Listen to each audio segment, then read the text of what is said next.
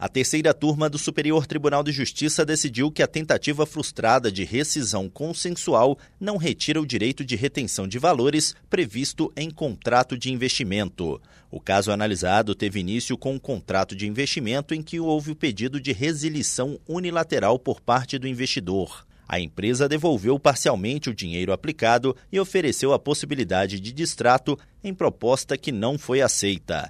Após a recusa do distrato, o investidor ajuizou a ação de cobrança contra a empresa, a qual, em contestação, defendeu seu direito à retenção de 20% sobre o capital investido, conforme previsto em contrato. Em primeiro grau, o juízo determinou a devolução integral dos valores aplicados, sentença que foi mantida pelo Tribunal de Justiça de São Paulo. Para o Tribunal Paulista, a inércia da empresa em exercer a prerrogativa de retenção prevista no contrato de investimento justificaria a aplicação da suprécio, ou seja, quando a pessoa perde a possibilidade de exercer determinado direito por não tê-lo exercido durante muito tempo. No STJ, o colegiado da terceira turma deu provimento ao recurso e determinou que a empresa deve devolver apenas 80% do valor investido. Para a relatora, ministra Nancy Andrighi, não se pode afirmar no caso dos autos, que a empresa deixou de exigir a cláusula de retenção prevista no contrato de investimento, mas apenas que iniciou um período de negociação